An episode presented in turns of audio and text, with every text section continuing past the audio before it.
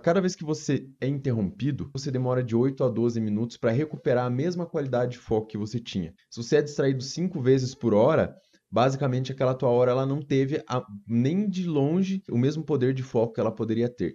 Então, blindar a sua rotina é você identificar as distrações. Ah, mas no meu trabalho todo mundo me interrompe. Tenta fazer acordos de convivência. Cria blocos de interrupção zero.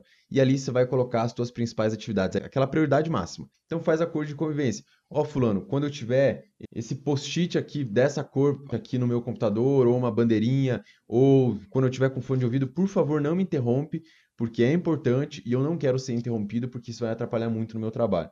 Lembrando do lance das distrações, para eu ter mais poder de foco e para você não multitarefar, para você não dar uma de multitarefa e estragar tudo ao mesmo tempo. Basicamente, esses são os dois pontos positivos.